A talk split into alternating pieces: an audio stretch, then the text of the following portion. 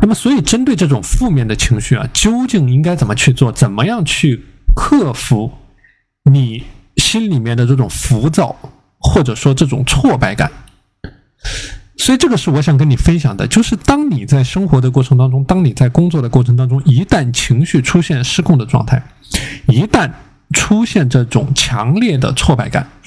那么你是很难去保持一种专注工作的状态，或者说。你很难保持一种彻底的、纯粹的、极致的、专注的时间管理的状态，去输出最大的价值。那么这个时候，你的情绪会产生波动，你的精力会产生波动，你的时间管理也会产生波动。那么这个时候究竟应该怎么去做，才能够在这种负面的情绪下去进行一个有效的管控，同时呢保持一种有效的时间管理输出？那么这个时候呢，我给你分享几个我之前用过的方法。那么第一个方法啊，叫做去立刻执行啊，这一招呢是一个非常好用的方法。那么这里呢，我给你说一个心理学上的实验啊，叫做心理学上的三十秒决断术。那么这个实验呢，说的就是研究人员让一些非常有名的棋手去看一眼棋盘，然后去给出两种选择。那么第一种选择就是说，你在三十秒说出下一步应该怎么走。那么第二个选择就是给他一个小时去思考，然后做出决定。那么后来的研究发现啊，就是说他在三十秒做出的结论和在一个小时所做出来的结论，它是一样的。所以说，任何一个决定啊，这里就体现，无论你的心情处在一个什么样的状态，无论你的情绪处在一个什么样的状态，无论你现在的工作、生活、情感处于什么样的一个状态，那么针对于每一个具体的时间管理的任务来说呢，其实你在三十秒钟都可以做到。这个就相当于你把硬币抛到空中的时候，那么你已经知道问题的答案了。所以说，这个是对抗这种负面情绪的第一个比较有效的方法啊，叫做立刻去执行，就是立刻去做的过程。就你会发现，当你立刻去投入到工作当中啊，你的大脑像断电一样啊，去断掉你的这些负面的情绪。比如说刚才我讲到的这种情感的问题啊，谈恋爱的时候过程当中情感的问题，或者说你在生活当中的其他的烦恼，你的生意上的问题，你的业务上的问题，你工作上的问题，你因为计划。出现偏差产生的这种这种挫败感，你出现这种挫败感情绪的时候呢，大脑像断电一样啊，去断掉这种不良的情绪，然后立刻的投入到下一个任务当中。这个是帮助你转移注意力的一个非常好的方法。用三十秒钟的时间，你就可以投入到下一个具体的任务当中，把你的注意力去进行一个转移。那么第二个比较有效的方法叫做去尝试独处。那么我之前讲过一个道理啊，就是在对抗拖延症的过程当中呢，你去拉帮结派，这个是你高效的最大的杀手。就是说，你一个人的决策成本啊，它是远远的低于很多人在一起做的一个决策的成本。所以说，这个是船小好掉头的概念。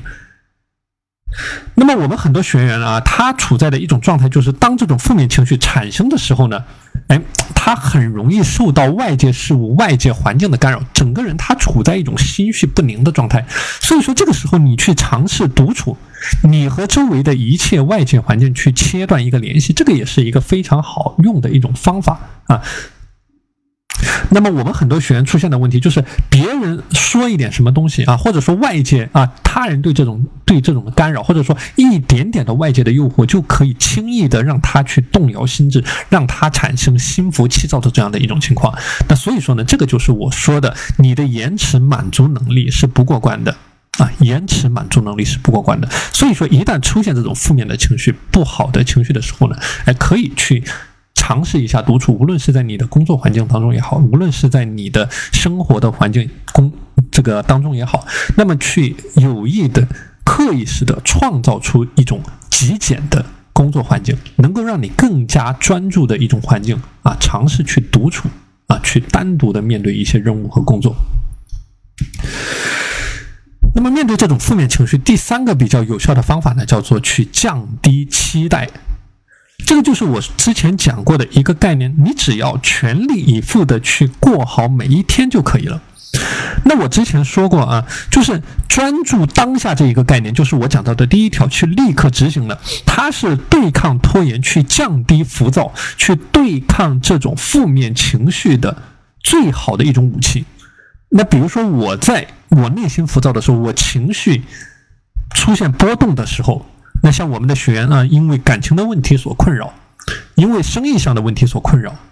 因为自己的状态的问题所困扰，因为受到家人的这种这种情绪所困扰的时候，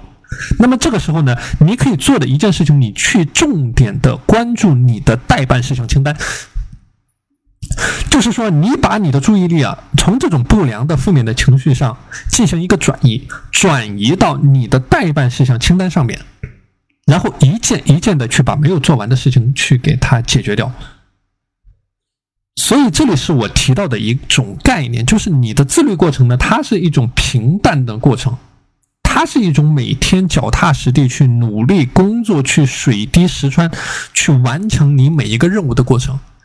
那你在实践的过程当中，也可以参考我这样的方式。那么一旦出现这种情绪的波动、负面的情绪的时候呢，就是专注在每一个眼前的十五分钟的一个颗粒度，把注意力转移到你的待办事项的清单上面，一件一件的去解决任务，去对抗啊具体的任务。这个是分享的第三个点。那么第四个点呢，就是我给你讲到的一种商减的过程啊，商减的过程。我刚才讲过啊，对抗这种负面的情绪，对抗这种浮躁，最好的一种方法就是自律。自律它就是商减的过程，商减就是说让你混乱的生活状态的混乱程度进行降低。比如说，我举一些例子啊，那么你的身体不舒服的时候，你不能说你每天吃的太饱，或者说你大吃大喝，或者说你的这种情绪出现这个不适的时候呢，你反而去吃的更多。这个就是我提到的一种有节制、有规律的生活。一如果说你因为这种负面的情绪、浮躁的心情，那么你选择一些去放纵自己的方式，你选择比如说大吃大喝，比如说去刷短视频，那么这个时候出现的一种结果就是，你在刚开始做这件事情的时候呢，你会觉得很舒服，但是随后它会给你带来一种更大的痛苦。比如说你大吃大喝之后的两到三个小时，你自己的身体是不舒服的。你的肠胃啊是不舒服的，你身体里面所有的器官都在忙着消化这一件事情，所以说你整个人的状态呢都是不好的。所以说这种负面的这种情绪的叠加，或者说这种混乱程度的叠加啊，会让你的心情变得更加的糟糕。所以说这个是我讲到的一种商减的，所以说这个是我讲到的一种商减的过程啊。那么商减的这个具体的这种方式很多啊，比如说我之前讲过的一种有节制的规律的。饮食的习惯啊，比如说你的晚饭啊，是不是每餐都要吃的那么的饱？能不能用一些比较清淡的、比较有节制的、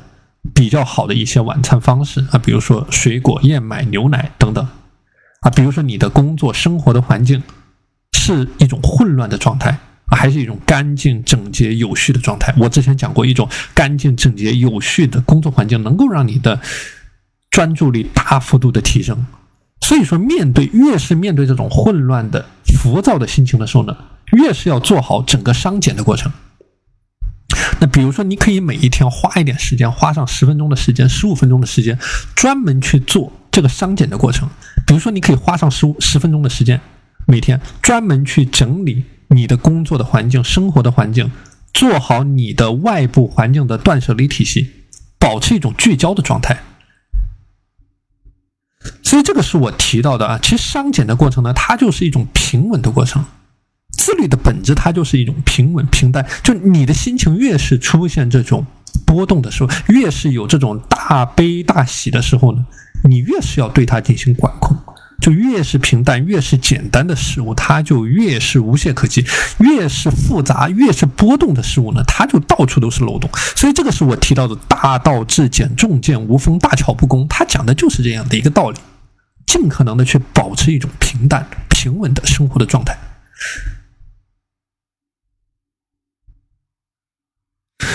那么，另外一个话题呢，叫做去坚持一种爱好啊。就无论你有什么样的兴趣爱好。你一定是找到一个点去长期的坚持做下去。那么，其实我们很多学员呢，在这一个点上做的也比较的好啊。那比如说，我们有的学员有在学习一种专门的技能啊，一种专门的知识或者一类专门的语言。那么，我们有的学员呢，坚持在做每天的理财啊，坚持在和家人这个这个和家人啊。这个做好和家人之间的关系，那么这个呢，都叫做某一种具体的坚持和具体的爱好。所以说，当你出现这种负面情绪波动的时候呢，你可以努力的把你手上的工作也好，你手上的项目也好，你手上的生意也好，就发展成你的一种爱好，或者说你的一种坚持，能够坚持长期的做下去，去死磕下去。啊，如果说你对你手上的事情有这种爱好的时候，而不是三分钟的热度的时候呢，那么这个时候，当你在出现心浮气躁，当你在出现这种目光，这个，当你在出现这种心浮气躁或者说情绪不佳的时候，那你你能够静下心来啊，深耕在你自己的这个领域，去聚焦在你自己的这个目标上。那无论你是怎么样的一个目标啊，你一旦养成了这样的目标，养成了这样的爱好，那么你也可以大幅度的去管控。你在日常的时间管理过程当中所出现的这种负面的情绪啊，以及这种心浮气躁的呃情绪的波动。好的，今天的内容就和大家分享到这里啊。大家如果想要加入到我的自律打卡社群，可以添加我的微信五幺二四九零五七五五幺二四九零五七五。我们下期节目再见。